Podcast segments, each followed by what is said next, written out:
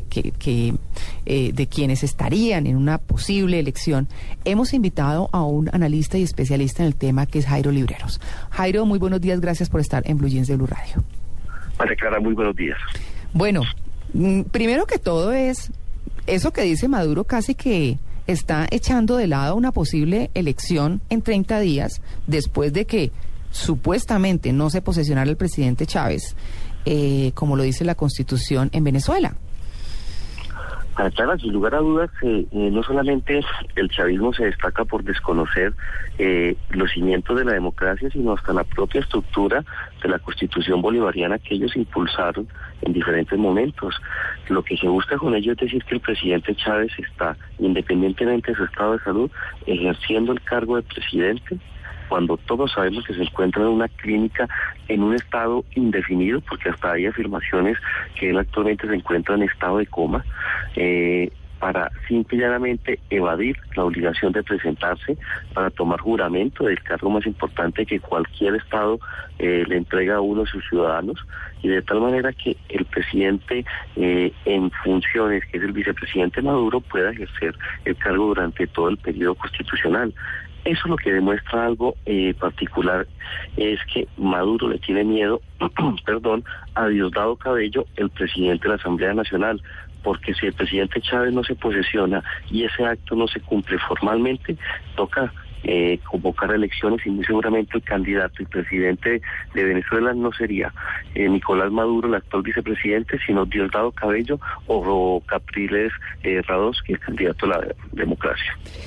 Bueno, aquí em, todo parece indicar que, que no habrá, no habrá eh, no habrá e-, esa elección, por lo que está diciendo Nicolás Maduro. Pero anoche, mientras él hablaba, se dio, y eso sí depende de cada quien cómo alimente su Twitter y a quienes siga, pero se dio un debate interesantísimo a esa misma hora, eran más o menos las siete y media de la noche, o las siete, cuando, cuando empezó a hablar Nicolás Maduro, y entonces se empezaron a ver en el Twitter todas las manifestaciones eh, y cómo se interpretaba lo que él iba diciendo. Entonces, eh, pues obviamente Telesur decía, Maduro denuncia intentos de oposición para que se dé golpe de Estado en Venezuela. Y Enrique Capriles eh, decía, nadie va a detener nuestro trabajo por tener un mejor país, una Venezuela próspera para todos los venezolanos, sin odio ni división. Capriles fue muy astuto como en no meterse en el debate, pero en lanzar frases que, que dijeran algo de lo que él pensaba sin que, sin que necesariamente tuviera que referirse a una posible elección o, a la situación del presidente Chávez. Y entonces también se veía Globovisión, Noticias 24 de Venezuela y hasta el noticiero Televisa eh, hablando, que pues es de México, hablando justamente de cada una de las cosas que iban diciendo. Televisa se destacó, por ejemplo, por decir que el presidente Maduro pide a la oposición que amarren su loco y respeten la democracia. Se refirió en los términos exactos y en las frases populacheras, si se puede decir así, que utiliza Nicolás Maduro cuando da sus discursos, pues muy a su nivel y a, sus conocimientos y a la formación que tiene. Enrique Capriles decía, estos pseudo dirigentes del gobierno no cambiarán con su odio nuestro sentimiento solidario, así se lo dije al propio presidente Chávez. A la inmensa mayoría de los venezolanos nos caracteriza la solidaridad, el sentido humanitario y nuestro deseo es que el presidente se recupere. Otro tuit de Capriles. Mientras eh, que eh, Telesur, pues obviamente hablaba de, de en favor, en favor del gobierno venezolano.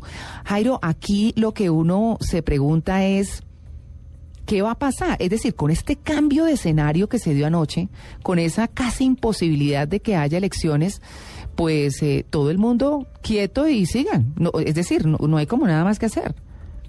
No, pues eh, se frena por completo el impulso electoral y particularmente la probabilidad de tener un cambio democrático en las urnas. Pero yo creo que aquí hay elementos también a destacar. Eh, muy seguramente el sector que está con Maduro va a evitar a toda costa eh, ante la eventual partida del presidente Chávez a las elecciones, porque van a perder el poder.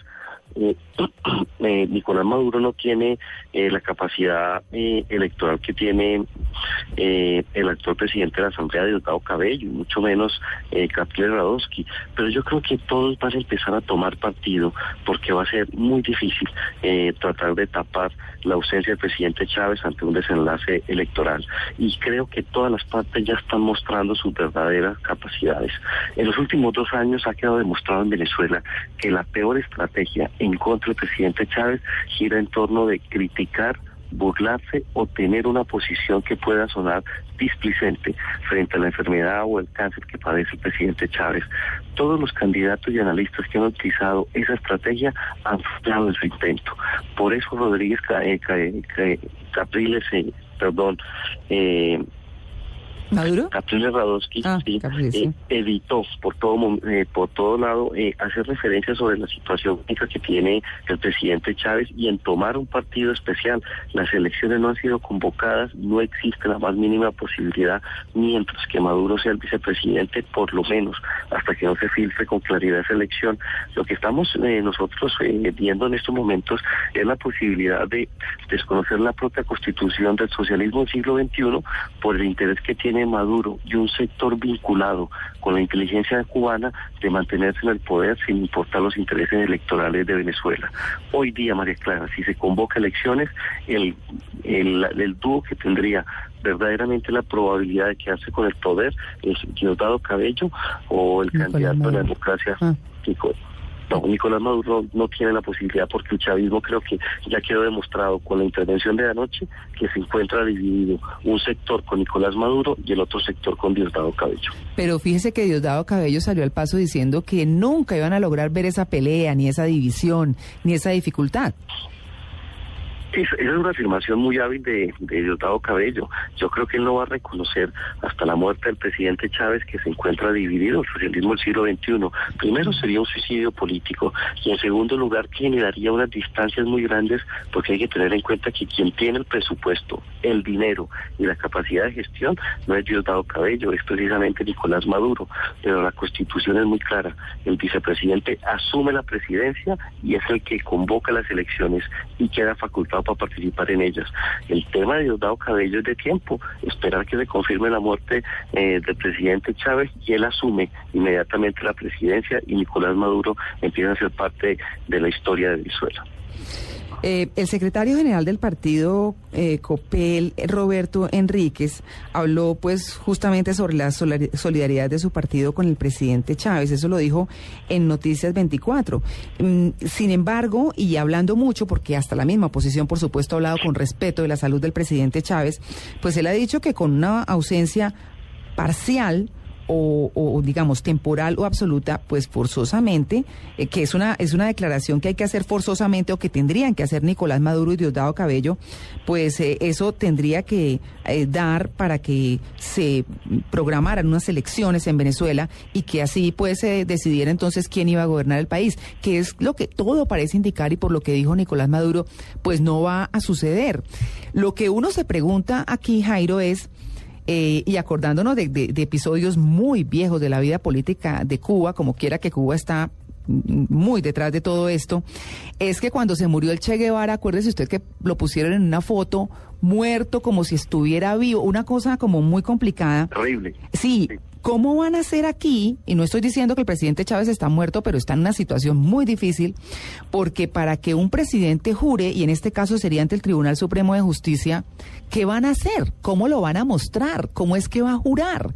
Que es donde uno dice hasta dónde pueden llegar por quedar en el poder. No, ellos van a utilizar mecanismos de diferente manera. Ellos ya están hablando de utilizar, por ejemplo, la Convención de Viena relacionada con el, mundo diplomático, en donde se afirma que eh, el domicilio oficial de las embajadas en el exterior de un país es la ciudad capital.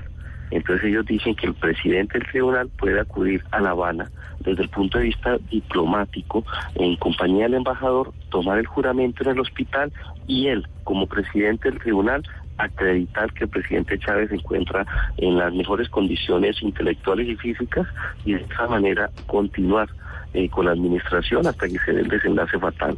Creo que eso sería una jugada eh, para esconderse no solamente de la realidad, sino de la ley. Y en segundo lugar, yo creo que el presidente Chance en estos momentos no es necesario que sea mediático desde el punto de vista de su presencia física. Hay que tener en cuenta que la campaña política electoral pasado mes de octubre eh, del 2012, eh, la imagen del presidente Chávez no estuvo presente durante la gran eh, parte de ese tránsito electoral. Se utilizaron diferentes imágenes y diferentes íconos. Y creo que esa es la palabra que va a determinar este tránsito. Chávez en estos momentos es un ícono y muy seguramente se va a mantener esa figura emblemática sin la presencia física del candidato presidente para evitar cualquier tipo de, problema electoral. Van a utilizar. vamos a ver, sí, la van a utilizar y lo que vamos a ver los próximos días es eh, frases, discursos eh, viejos, eh, diferentes intervenciones del presidente Chávez para enviar el mensaje de que él se encuentra no solamente gobernando, sino en un estado físico especial. mira, María Clara, la caricatura, digámoslo, no, voy a retirar mi palabra, no digamos la caricatura, el spot más importante de la campaña del presidente Chávez en las pasadas elecciones fueron una serie de caricaturas, imágenes y videos en donde se mostraba al presidente Chávez como si fuera un hombre muy joven, hmm. jugando béisbol y hablándole a la juventud. Ese recurso ya se utilizó en el pasado y se va a poder utilizar durante estos primeros días del mes de enero. Claro. Pues bueno, Jairo, vamos a hablar con usted mañana y le agradecemos porque pues nos ha aceptado esta invitación durante estos tres días de, cierre de vacaciones y de puente y demás, eh, porque vamos a hablar mañana con Jairo eh, de qué significa Chávez para Cuba y, Cuba qué significa para Venezuela en este momento. Lo vamos a hacer mañana y el lunes vamos a hablar de qué pasa con eh, el grupo del ALBA, del cual pues Chávez ha sido uno de sus grandes líderes. Y vamos a hablar también eh, con otro invitado, un especialista en opinión pública, ese mismo lunes del poder del rumor y de cómo se han manejado las comunicaciones, en este caso del presidente Hugo Chávez, que realmente dejan escalofrío en todas las personas interesadas en el tema. Jairo, muchas gracias y nos vemos mañana. María muchas gracias por tu invitación y continuamos mañana este análisis.